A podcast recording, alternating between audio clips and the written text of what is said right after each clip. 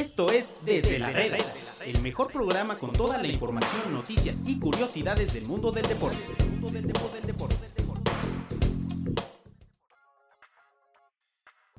Lunes 18 de noviembre del 2019, día feriado para muchos, pero en esto del mundo deportivo, la información y los días laborales no saben de descanso. Bienvenidos todos ustedes a Desde la Reda, muchísimas gracias por escucharnos. El día de hoy acompañado de los señores Arturo Rangel, Eduardo Domínguez, un servidor Ricardo Baquier, supliendo a los señores Saga y Cordero, que pues ellos sí gozan de días de puente, días de descanso. Arthur, ¿cómo estás? Eh, bien, gracias Rich. Hola Edu, pues aquí ya listos para platicar todo el acontecer deportivo del fin de semana y lo que nos espera para esta semana que empieza hoy. Mi querido Edu, no había tenido oportunidad de compartir micrófono contigo. Qué gusto, de veras, ¿eh?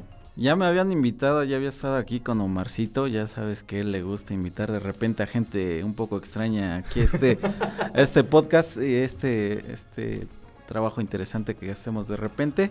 La verdad es que me gusta, me gusta platicar de las cosas que suceden en el fútbol, sobre todo, y de vez en cuando de otros deportes, Rich. Muy bien, Edu, perfecto. Pues precisamente hablando de fútbol, un saludo para toda la gente que nos escucha a través de RG La Deportiva y todas las plataformas a través de las cuales se transmite desde la reda. Comencemos hablando del tema obvio, la final del Mundial Sub-17. Los chavos mexicanos contra el gigante llamado Brasil, jugando precisamente en ese país.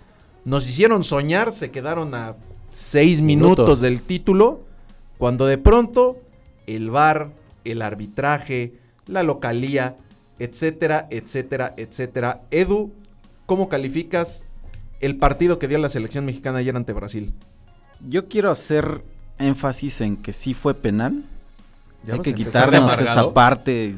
Desde que fue lo de Holanda, la verdad es que vengo lamentando esas campañas contra el arbitraje. Fue penal bastante claro. Llegó muy tarde este jugador Gómez. eh, sí se lo llevó, aunque por ahí exagera el jugador brasileño, como es siempre en los jugadores sudamericanos, ¿no? Sabemos que les gusta exagerar ciertas jugadas. Pasó en esta situación. Sin embargo, sí se lo llevaron de filo. Un, penal bien marcado.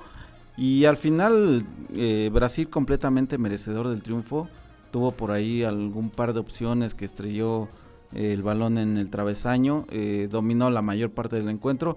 Y México sufrió la mayor parte de este partido.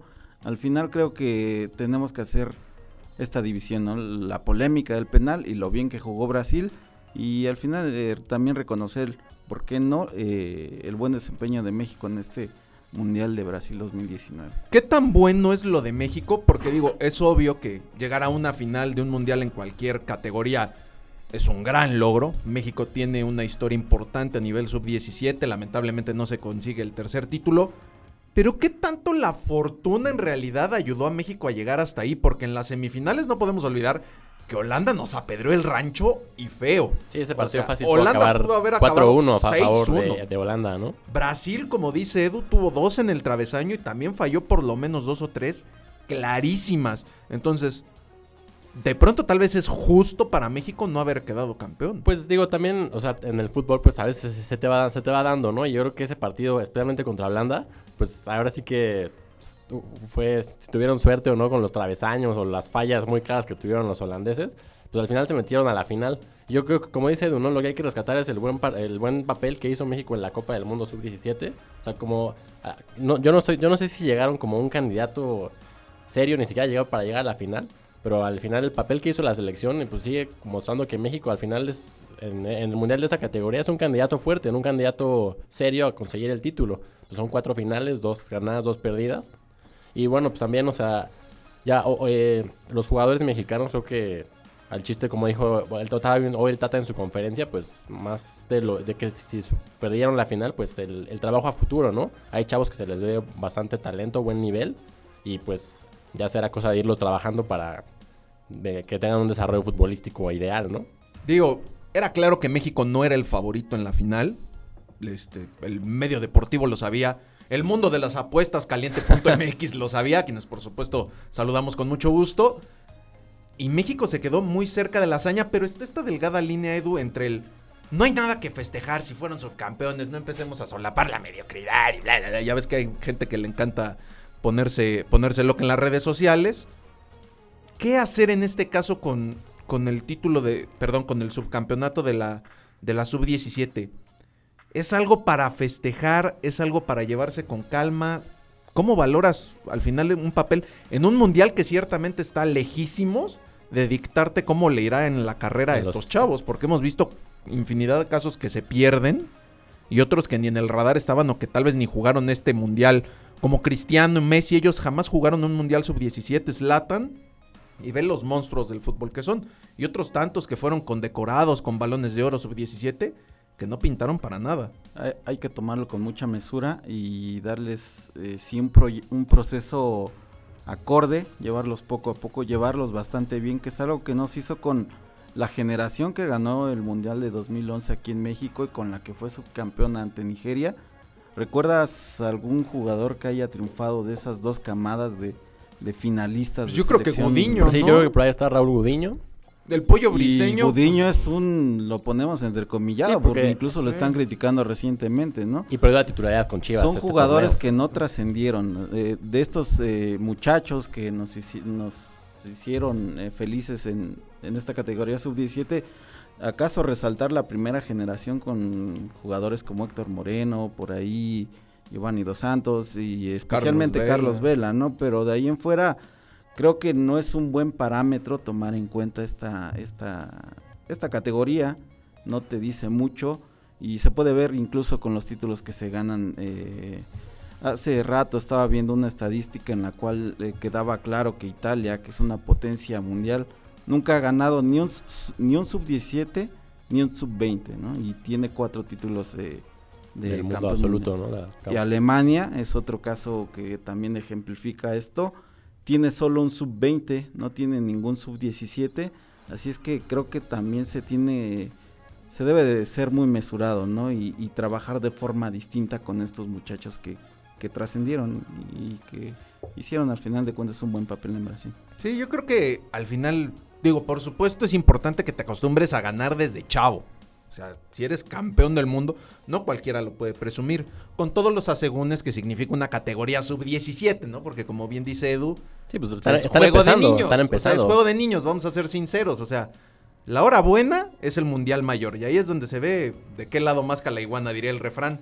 Así México, Nigeria, Camerún son potencias, si lo quieren llamar a, nivel Juveniles, ¿no? sub-17, pero a la hora buena pues, no, dan, no dan ese paso. ¿Qué hacer para sacarle provecho a esta camada?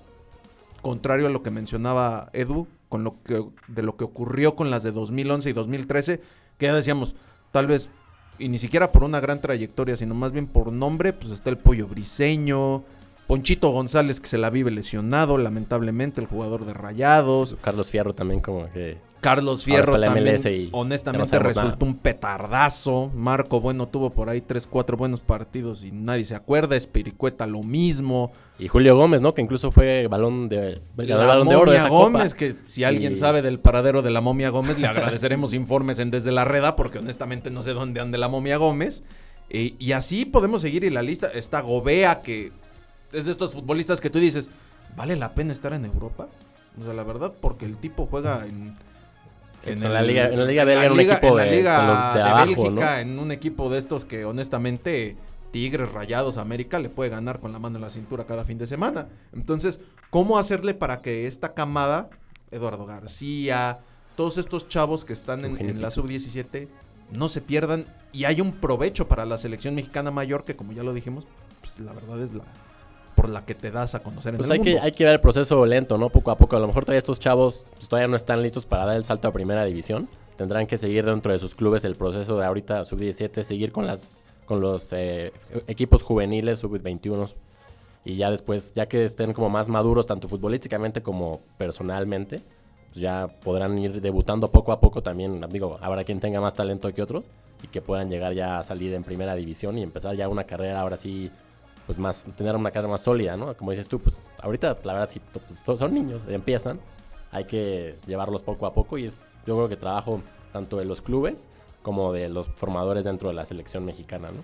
Porque es imposible creer que todos estos chavos van a llegar al profesionalismo. Sí, o sea, en ningún país del mundo los- todos los seleccionados El 100% de esos 17 jugadores triunfan y muchos ni siquiera llegan al profesionalismo. Exactamente. Entonces el tema es detectar esos cuatro o cinco futbolistas con mayores virtudes, Sí, pues, saberlos llevar y que eventualmente influyan en, el- en la selección mexicana Realmente, mayor. realmente este equipo mexicano subcampeón, el único que ya juega en, digamos, la primera división, pues es Efraín Álvarez, ¿no? Que juega ya, en- que ya disputó partidos de la MLS, que es la primera división de Estados Unidos.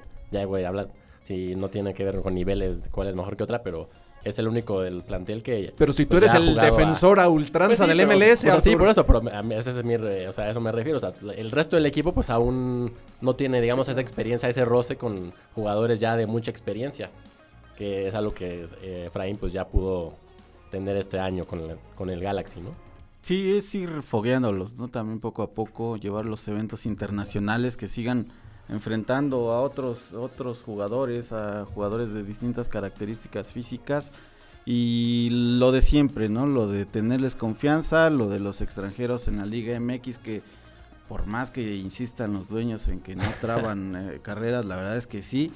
Mientras más estén llenos esos lugares de gente que viene de fuera, menos oportunidades habrá para el jugador mexicano. Y otra que, que por experiencia lo he visto, los jugadores pierden el piso muy fácil, Rich. El- la verdad es que Ah, o sea, no- me estás diciendo a mí también que yo pierdo el piso.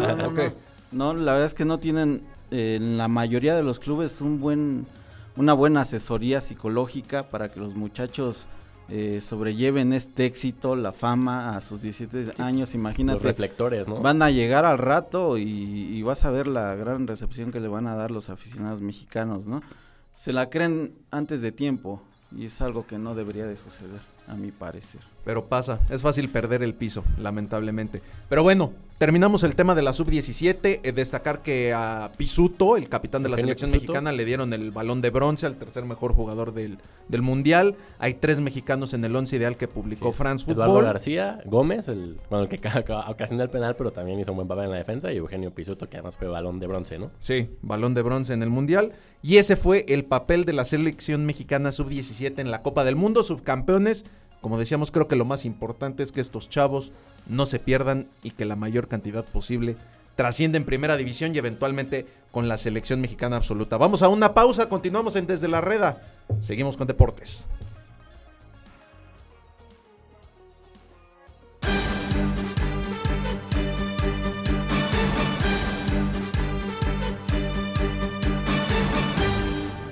Medio tiempo. Aquí la Liga MX se juega 24-7. Noticias al momento.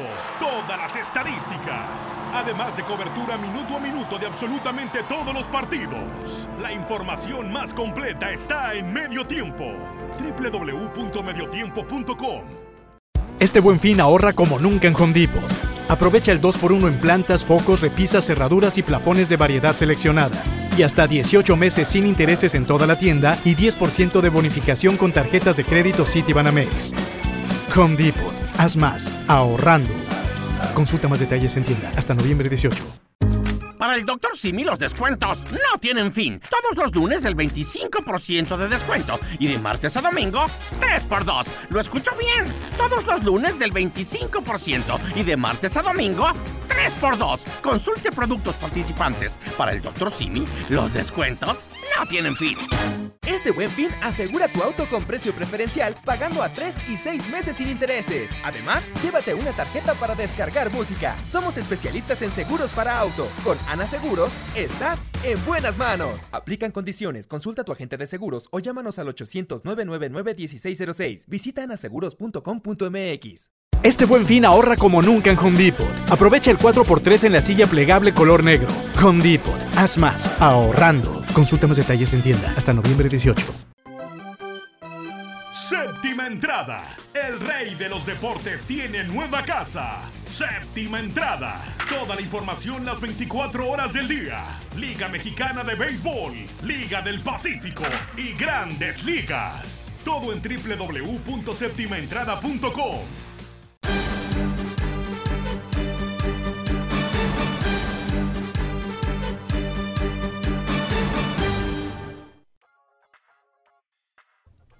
Continuamos en Desde la Red a los señores Arturo Rangel, Eduardo Domínguez, un servidor Ricardo Baquier.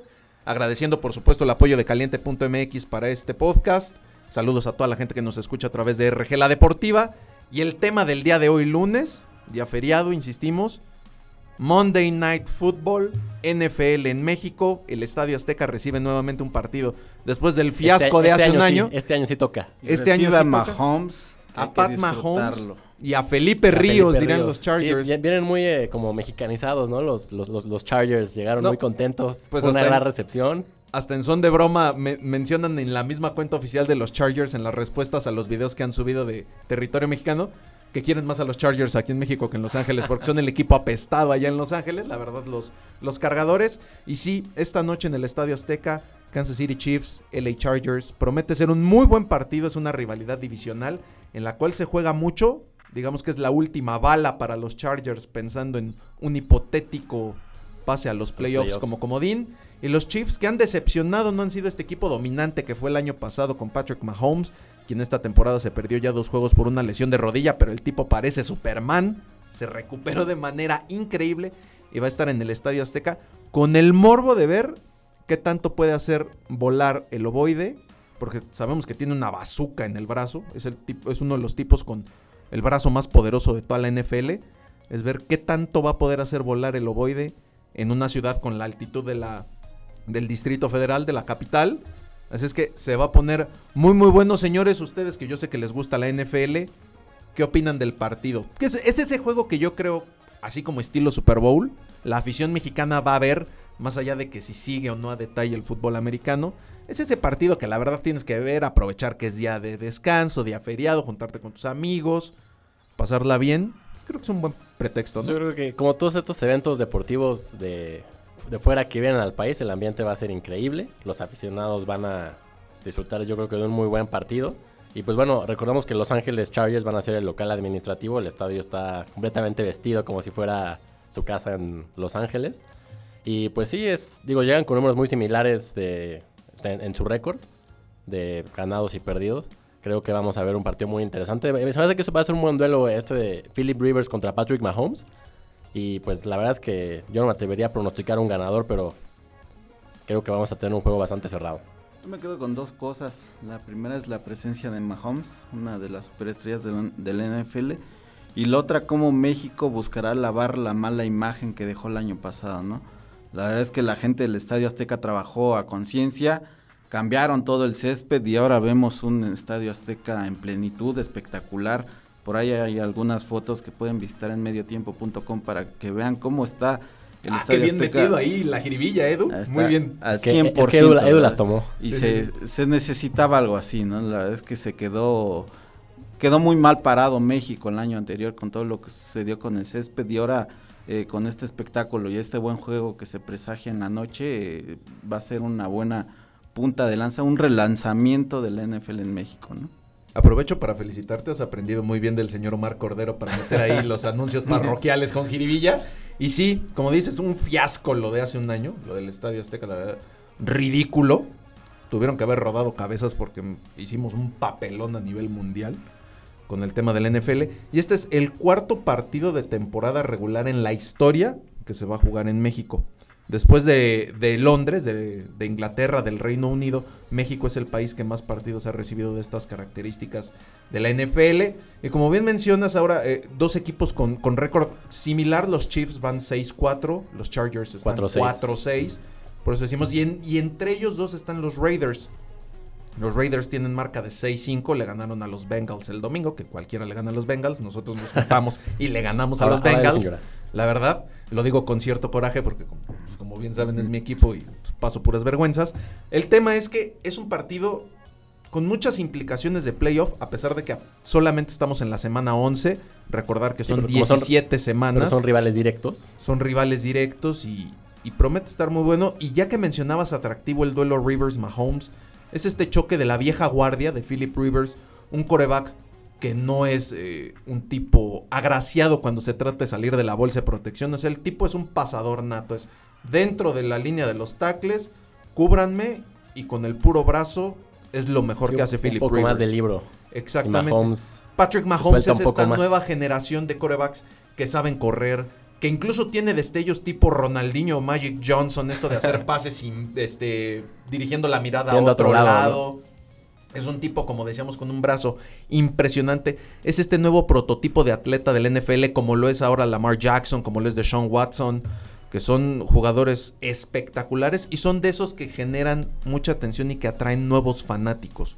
Yo creo que es muy importante para la NFL que esta noche Patrick Mahomes se luzca en el Estadio Azteca, porque eso puede captar la atención de muchísimos aficionados en México para irle a los Chiefs o para seguir a Mahomes o aquellos que no son tan nacidos a la NFL adentrarse al deporte, porque como les decíamos, hoy es un partido que es un pretexto ideal para juntarse a verlo con amigos. E igual y si no le sabes mucho, pues te terminas de enganchar, ¿no? Viendo a Pat Mahomes. Sí, pues bueno, y te digo, el, el Estadio Azteca, va- la, la cancha ahora sí está impecable, va a ser un gran ambiente y pues, va a ser lleno, ¿no? Ahí estaremos, ahí estaremos. Sí, se esperan más de 70 mil personas en el Estadio Azteca. Hay que recordar que pues ya al Coloso no le caben los 100 mil que en antaño, con todo esto de las... Precisa- precisamente fue renovado para, Sí, que, para la que- NFL. que- que- recibirla. digo, ya en gusto se rompen géneros, pero sí me parece que de pronto al Estadio Azteca no le ayudaron mucho con eso de la remodelación. la horrible. verdad. Aparte que solo caben 85 mil. Solo, solo caben 80. De las 110 mil personas que llegaban a entrar al Estadio Azteca.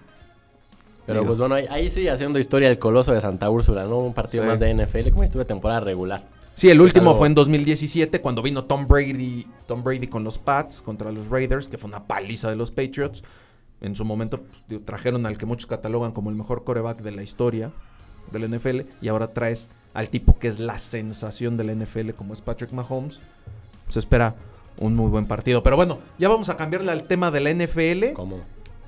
Hay que hablar de la selección mexicana mayor brevemente porque mañana martes va a jugar contra Bermudas. Es En- un en Toluca. Un partido en el cual no cabe duda que el Tri corre peligro. La verdad, en la Nations League me parece un duelo trascendental para el futuro de Gerardo Martino en el banquillo. No sé tú qué opines, eh.